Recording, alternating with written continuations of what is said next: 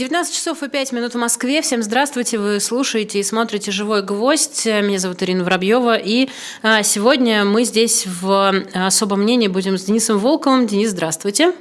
Здравствуйте. А, и прежде чем начать э, программу, э, чтобы уже потом не прерываться, давайте немножко рекламы э, того места, где, как вы знаете, можно всегда покупать лучшие книги. Это шоп «Дилетант Медиа». Там теперь и сейчас пока что можно опять купить книгу Владимира Пастухова «Как переучредить Россию». Очень рекомендую. Тяжело читать, но очень интересно. И у нас есть прекрасный мерч. Это футболка, на которой написано «Живой гвоздь», чтобы крышу не снесло. Есть, конечно, вопросы к этой футболке, но э, мне кажется, что это отличный подарок на Новый год в том числе.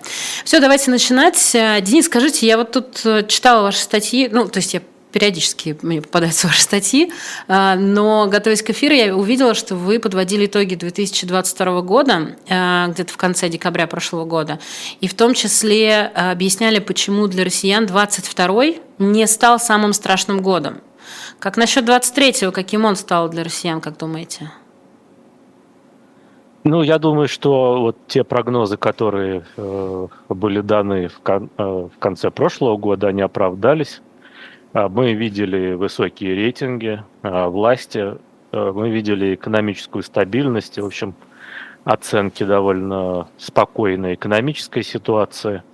То есть эти прогнозы оправдались э, просто потому, что мы как бы уже имели опыт, что касается рейтингов власти, имели опыт 14-15 годов и видели, что тогда крымский эффект э, э, тянулся несколько лет. И на самом деле, я думаю, это не столько крымский эффект, а сколько эффект конфликта.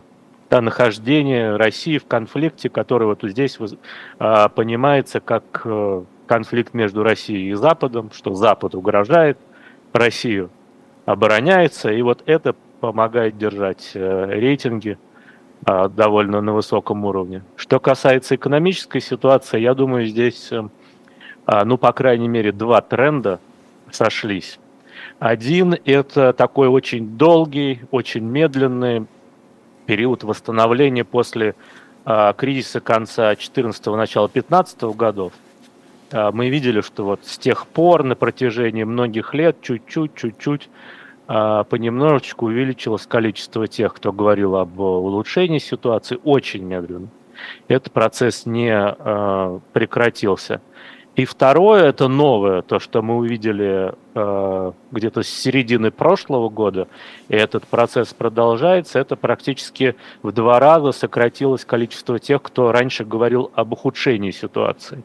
То есть, э, ну, в общем, ситуация, по крайней мере, не становится хуже. Для многих она улучшилась не сильно, но, э, наверное, здесь идет речь о повышении различных э, зарплат, пенсий, пособий. Люди об этом говорят на фокус-группах, это в опросах отмечают. Это выплаты участникам СВО и их семьям, которые, в общем, если у нас, ну, грубо говоря, среднедушевой или там медианный доход, я сейчас точно у меня нет перед глазами, составляют ну, около 50 тысяч а, на, а, на человека. Если в бедных регионах это меньше, это 35 тысяч, то выплата в а, сколько у нас? 200 тысяч, по-моему, а, для участника СВО, это огромные деньги. И вот эти деньги позволяют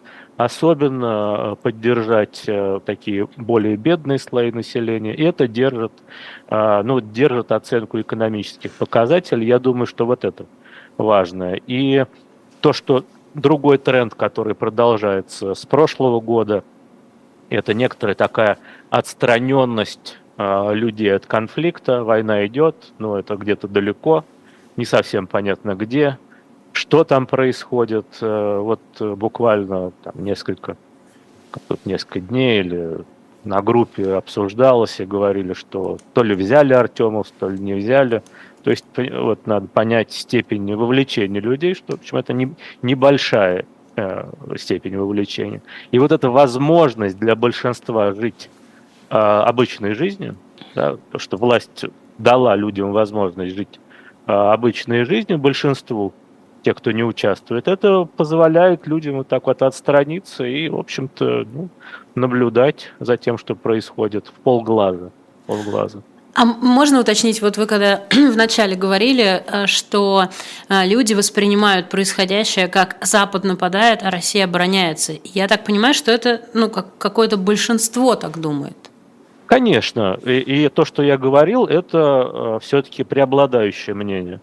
Это не значит, что нет другого. Мы с самого начала э, видели, что процентов 20, это устойчивая группа, была против и остается против э, конфликта с Украиной, да, против войны, антивоенную позицию последовательную э, занимает. Я бы сказал, что а городские слои, слои крупнейших городов, они и по-другому экономическую а, ситуацию оценивают, потому что именно по ним прошлись ну, санкции, результат санкций, то, что не стало привычных товаров а, западного производства. Это ведь э, потребление этих товаров было характерно ну и остается в какой-то мере характерно для именно вот этих городских слоев. А широкие слои просто особо и не были затронуты э, вот, э, этим потреблением. И э, здесь, конечно, нужно отдать должное, есть и параллельный импорт, который тоже позволяет вот тем, у кого есть деньги, жить, продолжать жить вот той жизнью, которой они жили, пользоваться теми же товарами, то есть по по более высокой цене. Но также мы видим, как безболезненно и быстро произошло, по крайней мере, частичное а, замещение западных товаров товарами из Китая, а китайские товары, они намного более а, были распространены до санкций. Сейчас они а, гораздо более распространены, вот что касается автомобилей, да, мы это видим в своих исследованиях. Это вот буквально сегодня была новость, э, да, вот посол, по-моему, китайский говорил про а, китайские машины, да, быстро, быстрое замещение достаточно произошло. Вот, то есть разные, есть разные группы, но вот вначале я говорил о более массовых слоях, конечно. Угу. А еще вот про группы давайте поговорим. Мне казалось, что м, раньше э, были такие понятия, как партия войны, люди, которые поддерживали, партия мира, которые не поддерживали, а сейчас э, вы, вы выкристаллизовалась, не, извините, что не могу выговорить это слово, э, партия ожидающих, то есть люди, которые просто, и про них вы тоже говорили, люди, которые просто со стороны наблюдают. Вот насколько эта партия ожидающих желающих, то есть людей, которые выступают за переговоры, их, эти цифры э, людей стали расти. Насколько это большая часть людей, которые вот именно партия ожидающих, не поддерживающих ни одну, ни другую сторону, а просто ждущих, когда все закончится? Ну, это не совсем э, корректно говорить так. Это тоже люди, которые поддерживают, но, так сказать, э, не деятельно поддерживают власть, армию, солдат, как когда мы спрашиваем, почему вы поддерживаете, ну, ответ, а кого нам еще поддерживать? Да, вот мы поддерживаем своих, а не чужих. Но это такая недеятельная или э, бездействующая такая поддержка, пассивная. А, э, но это поддержка все-таки. Что касается идеи мирных переговоров, она практически, ну, все время, которое мы задаем этот вопрос, это с лета, конца лета прошлого года, почти на протяжении всего периода э, около 50 было э, тех, кто с самого начала практически, кто поддерживал э, идею мирных переговоров, а сейчас это увеличилось до 60 примерно, и это один из признаков для меня усталости от э, войны. Э, э, также мы это видим, в, когда мы задавали вопрос о том, что вы хотите спросить Владимира Путина на пресс-конференции, там первая группа вопросов, когда будет мир, когда закончится СВО, когда закончится война, вот такая группа вопросов. Но э, тут тоже с большими оговорками вот эти 60 э, сейчас близко к процентов, тут нужно понимать, что, во-первых, э, и эти люди тоже, большинство из них говорят, что вообще-то решать должна власть, мы люди маленькие, пусть решают большие люди. Власти Путину виднее, они начинали, они пусть заканчивают. Это одна оговорка. А вторая оговорка, что э, ничего не отдавать никому. Вот все, что наше, наше, э, на уступки готовы идти, вот по последним данным, это уже, правда, 2-3 а, месяца назад, порядка 20%. То есть это вот группа с консистентной такой антивоенной позицией. То есть вот с этими оговорками мы говорим, что да, доля тех, кто выступает ну и готовы поддержать э, идею мирных переговоров, она вот на э, уровне 60% сегодня. И за последние месяцы подросла. Э, небольшая лекция про социологию, простите, очень хочется от Дениса ее получить, чтобы сразу, ну, чтобы дальше мы, мы могли идти, основываясь на каких-то э, вот этих базовых штуках. Э, общественное мнение в России – это вообще что, когда мы говорим общественное мнение, что мы имеем в виду? Ну, общественное мнение, хотя есть разные концепции, да, и есть споры, что считать общественным мнением, мнение преобладающее мнение или мнение только в узкой группе, ну, может быть, не экспертов, а людей образованных, да, то есть здесь идут споры, но поскольку а, я и мои коллеги занимаемся опросами, то есть это, наверное, для нас э, доминирующие какие-то мнения, а, распределение тех или иных мнений внутри а, общества в определенных группах, да, то есть вот соотношения, которые, которые наблюдаются. Хотя они, конечно, во многом а зависимые от э, позиции СМИ, преобладающей позиции в СМИ. И вообще э, не, не у нас придумано. В Америке американские исследователи на своем материале говорили о том, что есть процентов 20-25 а, тех людей, которые обладают такой последовательной, а, консистентной, непротиворечивой позицией по ну, многим вопросам и большинство, которые, в общем, очень так, ну, ориентируются... Изменчивы. Не очень хорошо. И э, если ориентируются, то на доминирующую э, повестку в средствах массовой информации. У нас, э, хотя вообще телевидение везде имеет такую довольно разрушительную, э, разрушительное воздействие на общественное мнение, но на Западе все-таки э, большую часть времени, не всегда, правда, а большую часть времени в, в телевидении, в различных телеканалах есть разные точки зрения, разные позиции э, элит, опять же, западных элит, местных элит, которые противоборствуют между собой, и вот публика может склоняться к той или иной точке зрения. В России, конечно, все гораздо проще, гораздо монолитнее. Телевидение остается по-прежнему главным источником информации, и поскольку все-таки, что касается новостей, такой информационно-аналитической части, то в России это государственные э, СМИ доминируют и задают повестку, то у нас, в общем-то, нет такого большого меню, из которого можно выбрать, поэтому как бы, если ты э, контролируешь телевидение, ты во многом контролируешь и общественное мнение. Хотя последние годы, особенно вот с 18-19 года, когда выросла аудитория а, таких социальных сетей, как YouTube, когда туда пришли э, в общем, профессиональные журналисты, появились а, такие каналы, как, ну, и «Эхо Москвы» тогда туда переходило, «Дудь», редакция и так далее, и так далее. Не будем никого а, рекламировать здесь. Ну вот, а, они тоже начали понемножечку, понемножечку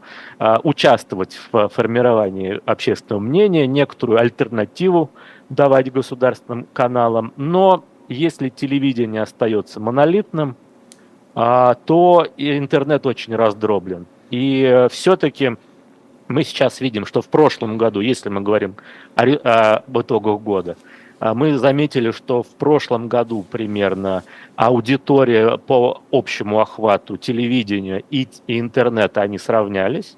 Но если телевидение, э, аудитория телевидения такая монолитная, очень управляемая, то интернет это очень разнообразно. Там и, независимые, и либеральные, и патриотические, и про, как это сказать, Z-каналы, чего там только нет. И э, интернет не может э, по-прежнему быть альтернативой телевидению, которое очень такая единообразную картину представляет. говоря одновременно и про итоги года, и читая друг другу лекцию, точнее, вы, конечно, читаете лекцию про социологию. Э, скажите, эм, вот про общественное мнение более-менее понятно, а настроение общества э, каким образом измеряются, в том смысле, обязательно ли находиться в России, чтобы понимать и чувствовать настроение общества? Потому что это вопрос, которым все время перекидываются в самых ядовитых формах люди, которые остались, люди, которые уехали, социологи, которые, опять же, уехали, которые остались. Вот, на ваш взгляд, нужно ли или не нужно, или не обязательно? Ну, как вам сказать? Я думаю, что желательно, конечно. Потому что нахождение э, в стране, в среде, это такой реалити-чек все-таки. С другой стороны, я хочу сказать, что можно, находясь в России, много лет всякую ерунду гнать о том, что здесь происходит, э, теории, которые особо не связаны с действительностью. В общем, так что здесь как вам сказать, лучше находиться, а, лучше использовать как можно более, больше источников информации о настроениях, о том, что а, людей интересует, что их беспокоит. А, опросы дают, опросы являются одним из инструментов познания вот этих настроений.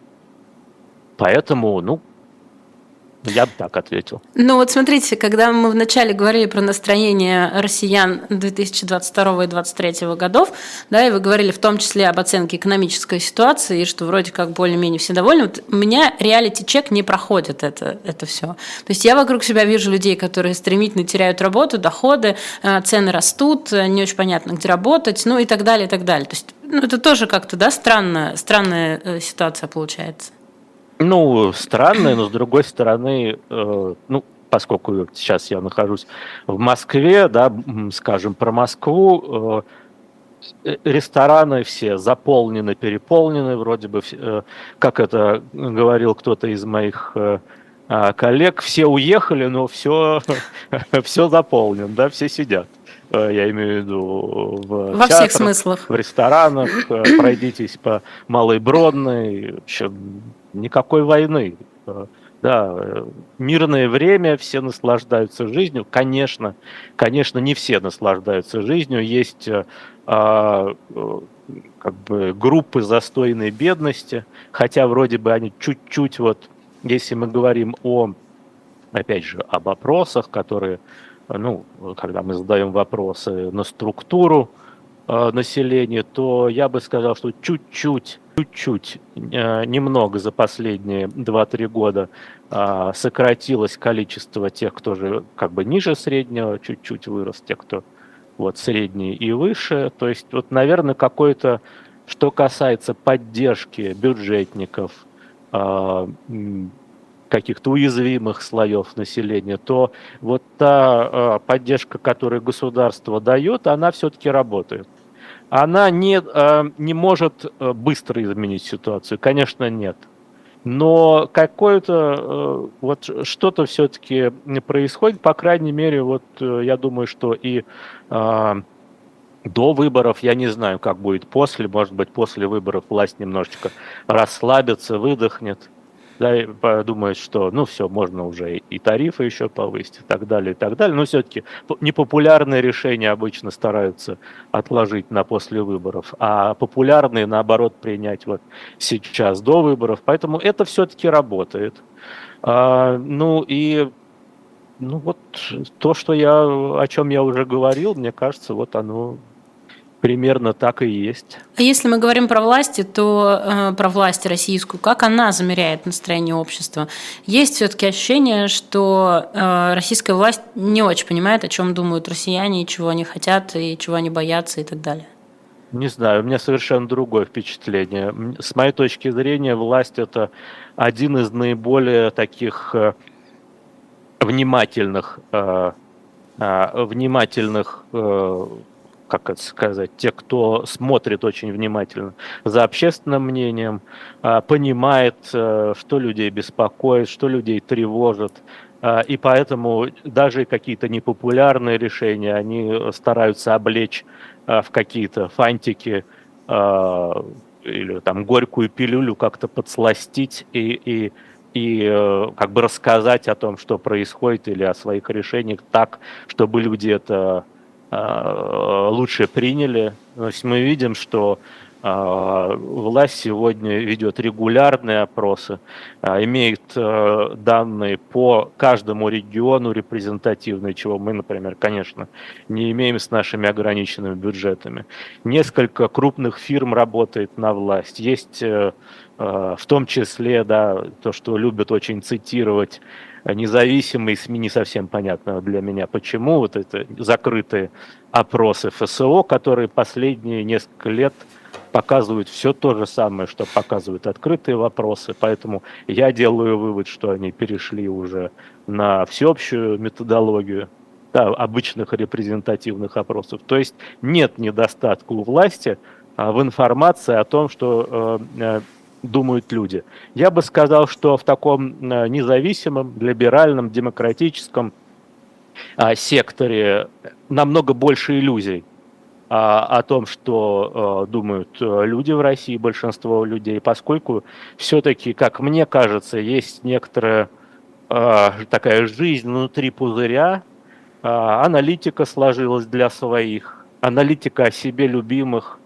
Я бы сказал, что вот предвоенная аналитика независимая в России по большому счету провалилась, потому что была направлена на то, чтобы успокоить себя или так подбодрить себя, что все хорошо, что гибридные режимы только в сторону демократии развиваются, что нужно тут чуть-чуть подождать или там чуть-чуть подтолкнуть власть на протесты, и все развалится. Да? Вот такие картонные тигры, э, а не власть. Э, время показало, что это не так. Поэтому, поэтому вот власть намного более Э, чуткий и э, хороший знаток общественного мнения общественных процессов, как мне кажется. Ну, тут мы сразу переходим к вопросу о том, насколько релевантны опросы в России. Опять же, обращаясь к вашему же тексту, вы э, в этом году отвечали на большое количество упреков в адрес социологов и э, говорили о том, возможно ли вообще опросы в сегодняшней России. И не зря я вас спросил, что такое общественное мнение. Потому что э, вы в том числе в этом тексте пишете, что э, респонденты, э, ну, звучит тезис о том, что респонденты в России находятся под давлением, э, и поэтому никогда не скажут, что думают на самом деле. Ну, тут я цитирую вас, опросы не проводятся с использованием полиграфа, а фиксируют только то, что люди готовы чем делиться, и это информация о том, как люди готовы вести себя на публике. И вот тут у меня к вам такой вопрос. Мне кажется, Денис, что это э, как-то... Э, немножко не коррелируют друг с другом, потому что э, публично, то, что люди говорят публично, по-настоящему публично, мы можем посчитать эти настроения количеством административных уголовных дел, потому что люди, людей сажают за слова. Но я ни разу не слышала, и я не подсказываю, чтобы лю- людей как-то преследовали за то, что они сказали в результате э, опросов социологов. Вот э, как вам кажется, все-таки те, кто отвечает на опросы, они, ну, как бы, они действительно говорят правду, э, или они э, все-таки э, опасаются с учетом того, что им всегда звонят, или к ним подходят незнакомые им люди, да, с какими-то бумажками, и там вообще не очень понятно, что там будет. Ну, э, знаете, я бы э, здесь развил бы эту мысль, поскольку все-таки время прошло, мы тоже думаем над тем, чем мы занимаемся. Я бы э, усилил, нет никакого на самом деле. То, что я уже говорил, на самом деле, то есть консистентная позиция – а, проработанная, непротиворечивая, есть у меньшинства а, населения. У большинства ее просто нету.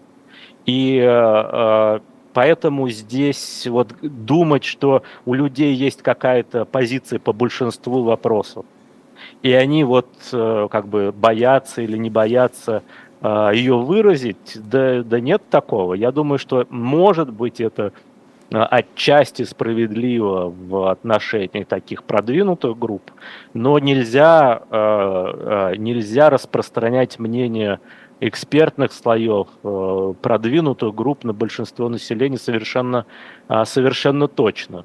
Поэтому, поэтому я думаю, что опросы работают, в том числе потому, что аналитика, построенная на опросах, а, и опросы, да, поскольку они являются такой одним из, что называется, а, оценкой реальности, реалити-чек и ставят некоторые границы для наших фантазий. Так вот, э, а, аналитика и выводы, например, об итогах года и прогнозах на 2023 год, основанные на результатах опросов, о котором мы говорили в начале, они, как мне кажется, очень часто оказываются просто точнее а, и более адекватными, чем а, большинство прогнозов, которые ну, дается просто из а, из головы. Поэтому и а, я бы мог согласиться, мог согласиться, что, наверное, политические вопросы, да, они а, здесь люди являются более чувствительными к этой теме.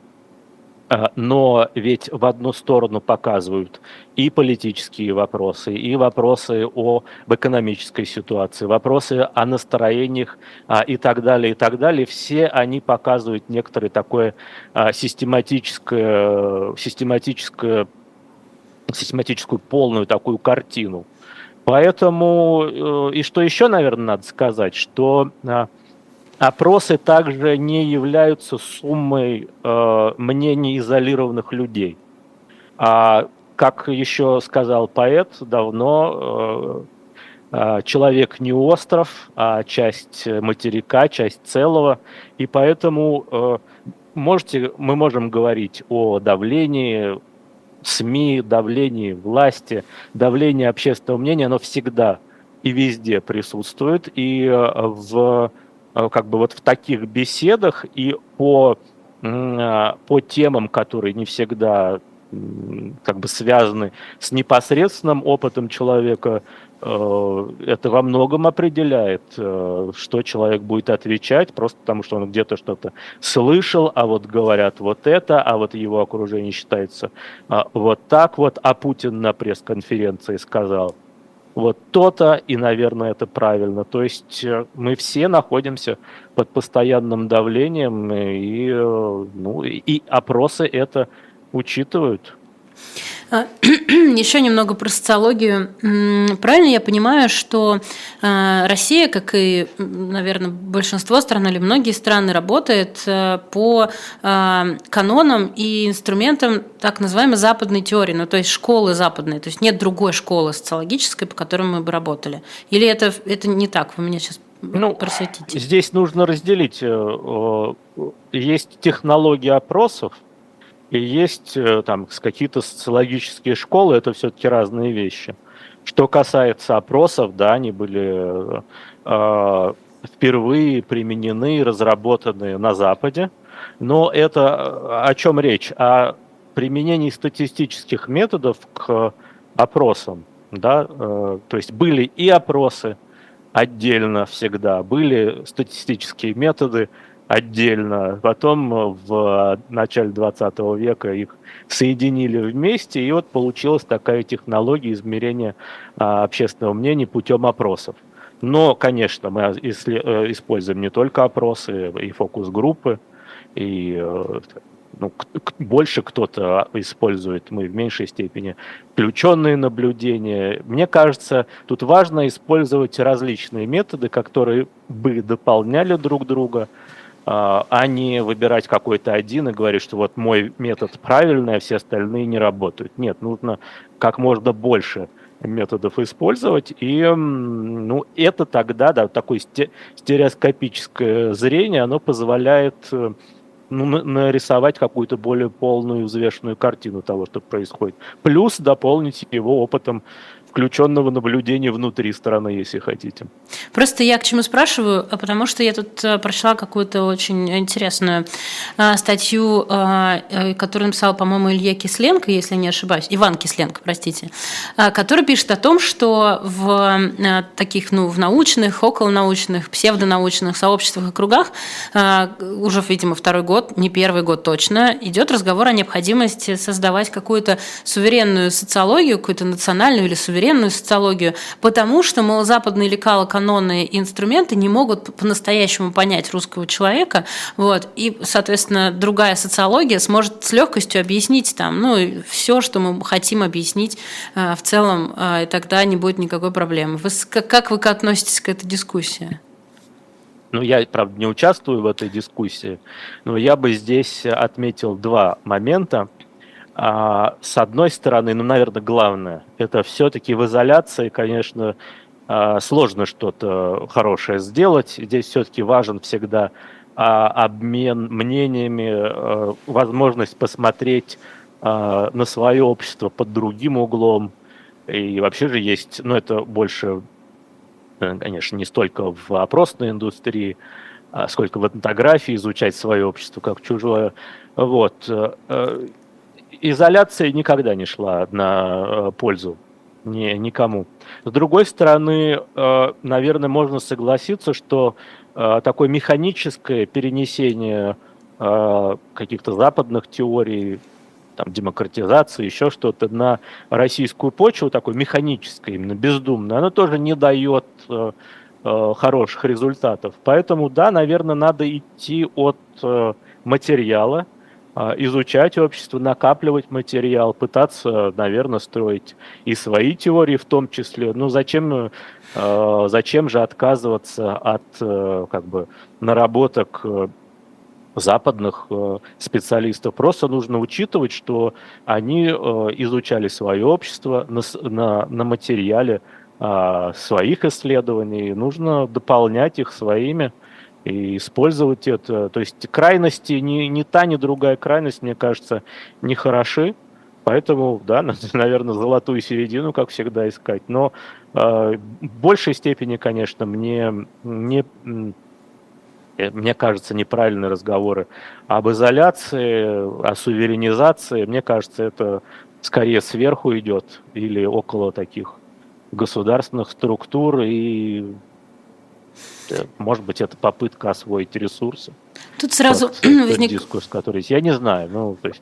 Сразу возникает вопрос, когда вы говорите про изоляцию и что нет ничего в этом хорошего. А, когда мы говорим про социологию, тут сразу возникает, мне кажется, вполне логичный вопрос, нафига нам вообще весь остальной мир, если мы изучаем нашу страну. И вот она, национальная социология, мы изучаем в границах государства, общества, которое живет в этом государстве. Зачем нам а, вообще все остальные, вполне себе изоляция подойдет? Почему нет? -то?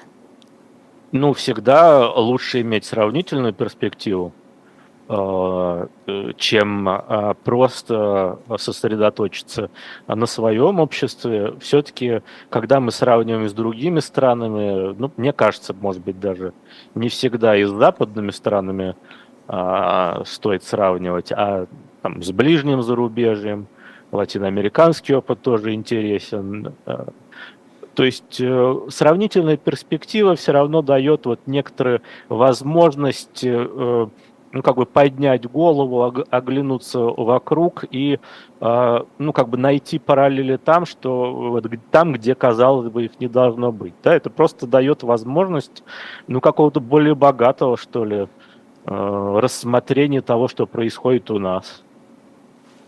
А, извините, что у меня голос немножко подсаживается. Напомню, что это Денис Волков. У нас в а, программе «Особое мнение» в чате ваши вопросы. Иногда вижу какие-то вопросы, которые вы задаете.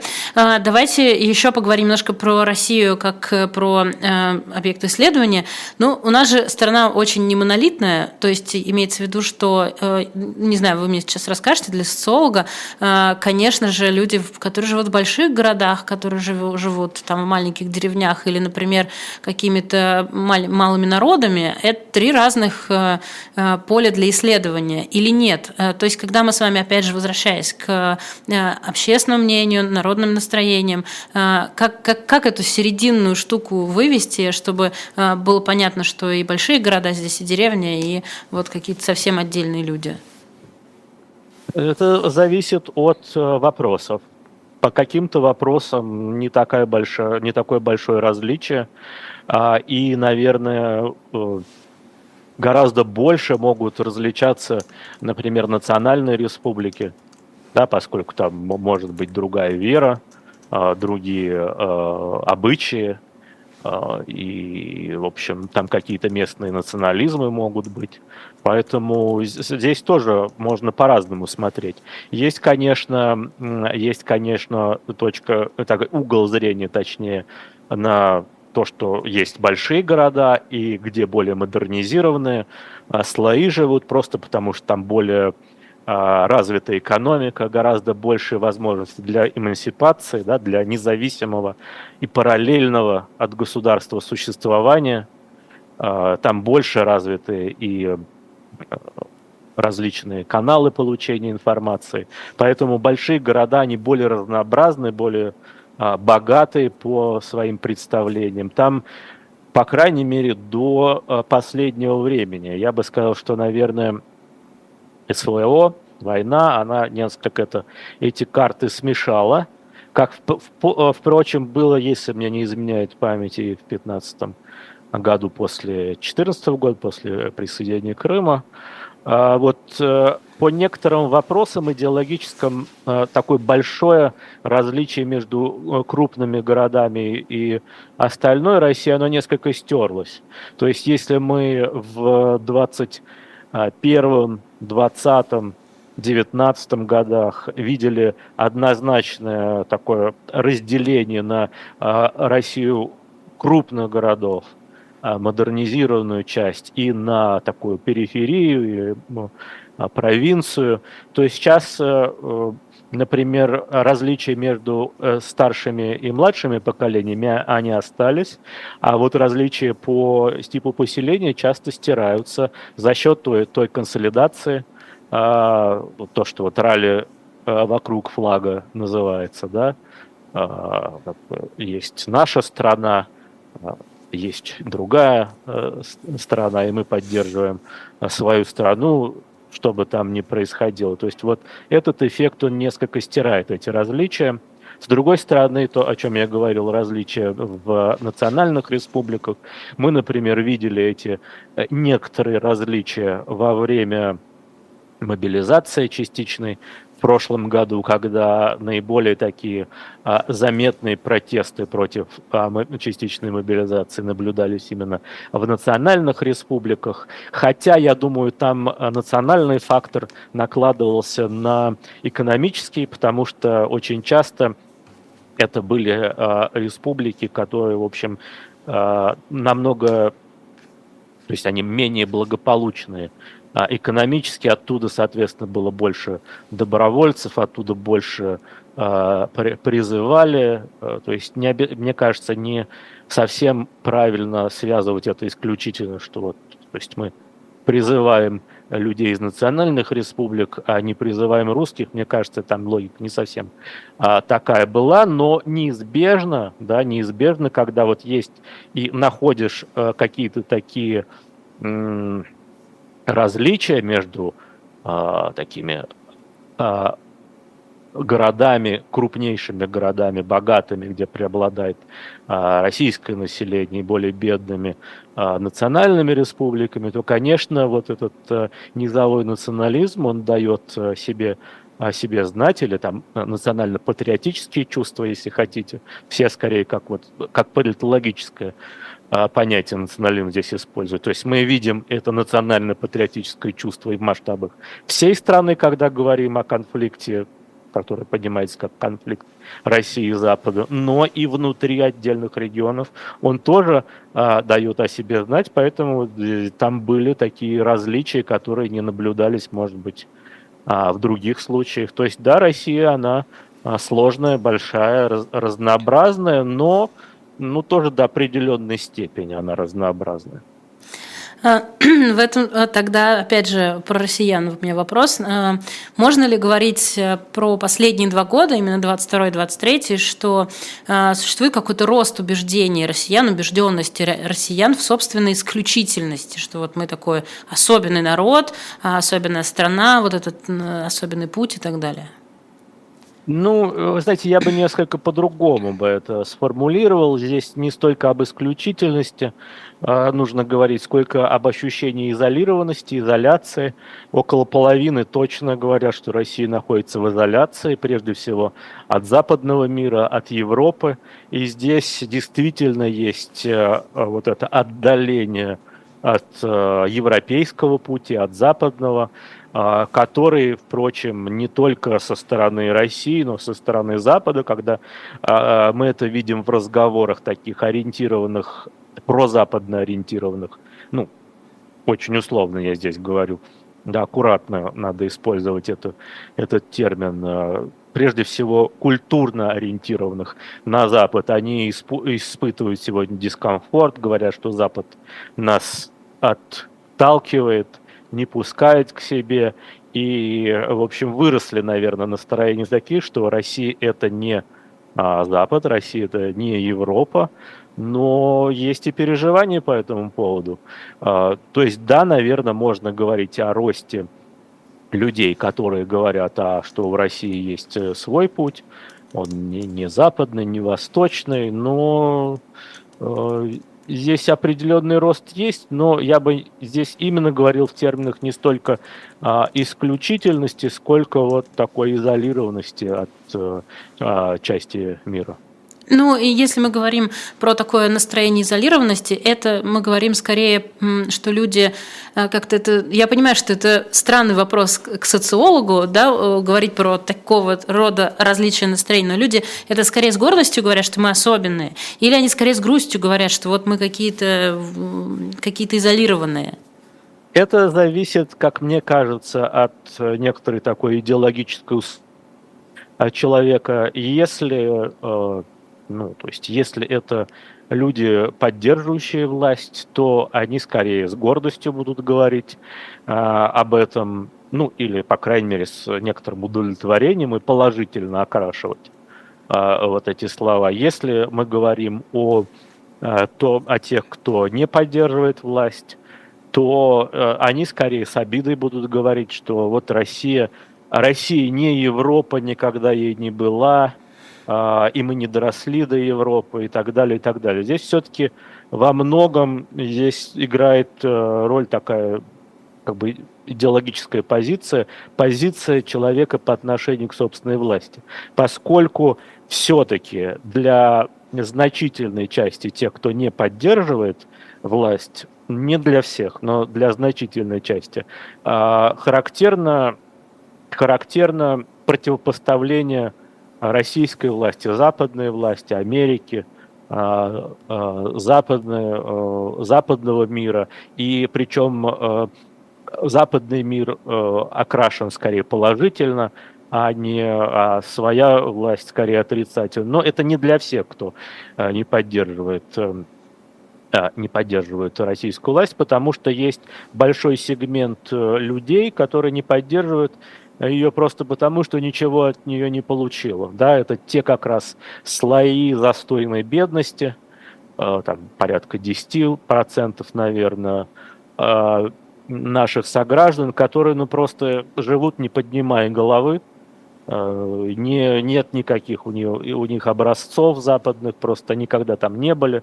И хотя, кстати, я бы здесь добавил еще один такой момент, что все-таки хотя такое Россия скорее более европейская страна, чем чем уж э, азиатская, да, потому что, да, как бы Китай, он становится более привлекателен, все, чем дальше, тем больше, но это все-таки другая культура, другой сложный язык, хотя, в общем, экономика показывает очень привлекательные результаты, но все-таки э, привлекательность Европы, она более характерна для людей, которые живут э, в европейской части страны.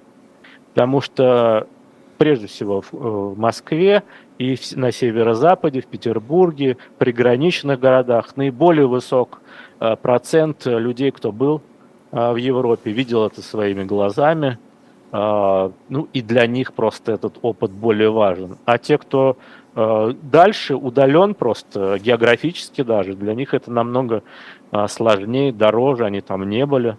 А, и, а уж про Дальний Восток и говорить не приходится. Хотя, наверное, в целом все равно они чувствуют себя более близкими так культурно к Европе, но Китай для них становится все более и более привлекательным а, примером для подражания. Они хотят туда ездить, они видят, как там все меняется. И, в общем, а, образ Китая, он гораздо более привлекателен оказывается, чем образ своей страны. То есть мы так, можно сказать, на, на разрыве на таком начинаем жить. Ну и как раз это же вопрос о ценностях каких-то, которые есть э, так называемые западные ценности, которые нам вот якобы насаждают там отовсюду, точнее пытаются. А есть э, некие традиционные ценности, о которых постоянно говорят чиновники, власть. Э, и вот под соусом традиционных ценностей за последний ну, год, давайте год говорить, было много всего сделано и много всего сказано. Речь идет о запрете, точнее признании экстремистским ЛГБТ-сообщества какого-то мирового, не, очень понятно какого, запрете трансперехода, там э, много говорили об ограничении абортов, хотя потом сказали, что вроде как не будут. Ну, неважно, все вот это, вот это все укладывается в какую-то э, в какую-то одну линию и всегда подается под соусом традиционных ценностей. На кого э, власть, когда говорит про вот это, на кого она опирается, на каких людей? На вот это большинство, оно у нас такое, с такими консервативными взглядами или просто потому, что власть поддерживает? Ну, знаете, все-таки здесь вопросы все в одну кучу я бы не стал а, валить, потому что есть отношение, например, к а, ЛГБТ а, людям, и в этом смысле Россия, конечно, гомофобная страна. И здесь можно, наверное, говорить, что власть, так сказать, пребывает в некоторой Э, э, ну, единении с большинством населения. Что касается абортов, это совершенно не так. И это давно не так. У нас большинство э, против ограничения абортов. Я бы здесь сказал, что я не знаю, но это мое некоторое наблюдение и мое некоторое мнение – что э, вот в том, что касается вопросов, которые можно такую объединить в правую а, повестку, власть скорее ориентируется на себя. Да, а, что называется, белые, старые цисгендерные мужчины, уж извините меня за такую, за такую формулировку, но вот мне кажется, это их представление о прекрасном. Да, у нас именно такие люди – а, находятся у власти, и они могут транслировать, проецировать а, свои ценности на большинство населения, потому что в другом они видят опасность. И я думаю, что они откровенно и а, действительно видят для себя, для страны в этом опасность, хотя уже по, опять же, я говорил, по разным вопросам по-разному, э, и очень часто довольно большие группы просто уже думают по-другому. Но э, вот есть искушение использовать свою власть и на, на, навязать вот эту повестку, которая близка их э, душе, всему российскому обществу. Это не первый год, да, это э, и даже не с поправок в Конституцию э, надо отчет вести. Здесь, я думаю, такая смесь. Это желание заигрывать со своим а, а, ядерным электоратом, который тоже, как мы понимаем, все-таки представители старшего поколения, а, люди с советским опытом, для которых какие-то вопросы просто кажутся неприемлемыми, что касается а, ЛГБТ и так далее, но не только это. Да? Но здесь, то есть я говорю, что здесь есть и заигрывание со своим а, ядерным электоратом просто потому, что а, они на одной волне с ним находятся и одинаково думают, а с другой стороны мы видим, что это может выходить и, и в, в противоречие вступать, как вот в, в том, что касается абортов, и там власть готова отступать, как мне кажется. А, хорошо, а когда мы говорим о понятии, именно понятии традиционной ценности, потому что я не всегда понимаю, что вкладывается в это, но, как вам кажется, понятие традиционных ценностей у власти и у большинства общества, то, о чем вы сейчас говорили, ядерный вот это вот электорат, они действительно совпадают? Когда э, власть говорит традиционные ценности, и общество понимает, о чем идет речь? Ну, я думаю, что у значительной части они просто совпадают. Э, ну, э, во многом э, разговор о традиционных ценностях – это разговор о всем хорошем против всего плохого.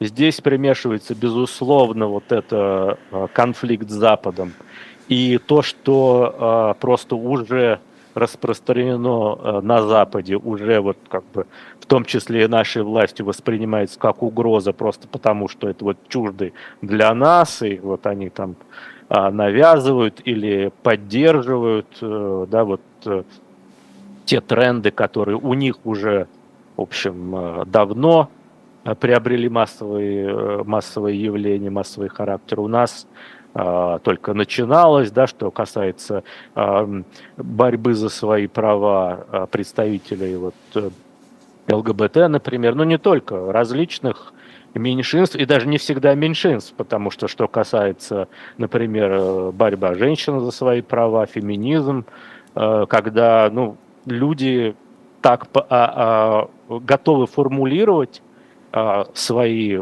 требования и готовы их защищать, все это ну, есть искушение представить как э, покушение на основы государственного строя, на устои моральные и так далее, и так далее. Ну, ну и здесь иногда власть совпадает с э, большими слоями населения, иногда нет. А, поэтому здесь, э, ну, в целом, если говорить, вот, о, там, что такое традиционно, это все хорошее, все, что было нам присуще когда-то. Вот мы жили так, а не иначе. И это во многом ведь реакция на те изменения, которые идут, идут в том числе внутри нашего общества. Я думаю, что многие из этих изменений можно затормозить, но нельзя остановить, как это было, например, уже мы проходили – в отношении абортов. В Советском Союзе они были а, запрещены. А, и что мы имели по статистике, это повышение жен, женской смертности. А, аборт как а, основное средство регулирования рождаемости, потому что не было противозащитных зачаточных средств, не было представления о планированной семье и так далее. Это уже не так, это уже не актуально. И, в общем, как, как э, если я правильно понимаю специалистам, он уже просто не влияет а, так сильно на а, воспроизводство массово, я имею в виду, потому что уже усвоены за последние 30 лет все эти принципы планирования семьи, противозачаточных различных э, средств. То есть уже это пройденная для нашей страны перевернутая страница, а кто-то, я думаю, из лучших побуждений э, из лучших побуждений старается вот как бы оглянуться назад, э, вернуться в прекрасную Россию прошлого, но просто это невозможно. Ну, просто, знаете, честно говоря, довольно много вещей, э, которые сейчас происходят, хочется приклеить на них какой-то ярлычок э, со словом архаика, что нас тащит куда-то обратно вот в архаичное какое-то пещерное общество, что мы уже давным-давно живем в другом мире, э, он большой, он совершенно другой, а вот люди, не знаю, с каких побуждений, не просто оглядываются назад, а вцепились в нас и тащат нас а, обратно назад. Ну, вы понимаете, это в том числе результат неоднородного развития нашей страны, когда, а, опять же, мы уже об этом говорили, крупнейшие города с развитой экономикой, с до поры до времени, ну сейчас менее, а, в меньшей степени со связью с внешним миром, с Западом, глобализацией, они ушли далеко вперед, а значительные слои остались э, во многом э, в, э, ну, как бы в той стране или там в отсталой экономике, у которых не было вот тех возможностей, которые, которые были у все-таки относительного меньшинства населения. И вот этот разрыв в развитии, в образе жизни, в богатстве, если хотите, он сегодня дает о себе знать. Вот эти части слишком ушли вперед, и, мне кажется, слишком забыли о том, что огромные слои а, наших а, сограждан, в общем, никуда не ушли и топчутся на месте.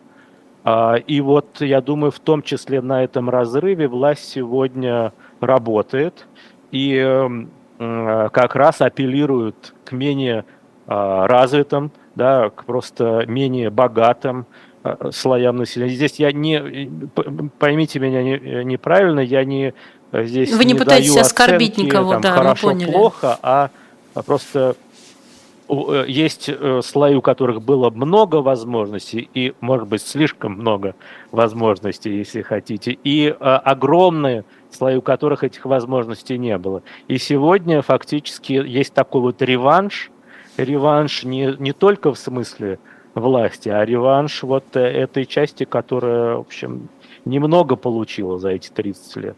И э, власть апеллирует к ним, и, э, ну, в общем-то, и последние меры, мы в самом начале говорили об экономическом развитии, мы видим, что вот та поддержка, она как раз для них, для этих слоев гораздо более важна, чем, например, для а, привилегированных во многом городских слоев, для которых, ну, подумаешь, 10 тысяч на ребенка, да что это такое, да?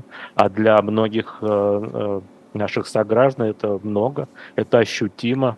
И они и будут это, это об этом говорить, да, когда, когда у них будут спрашивать, да.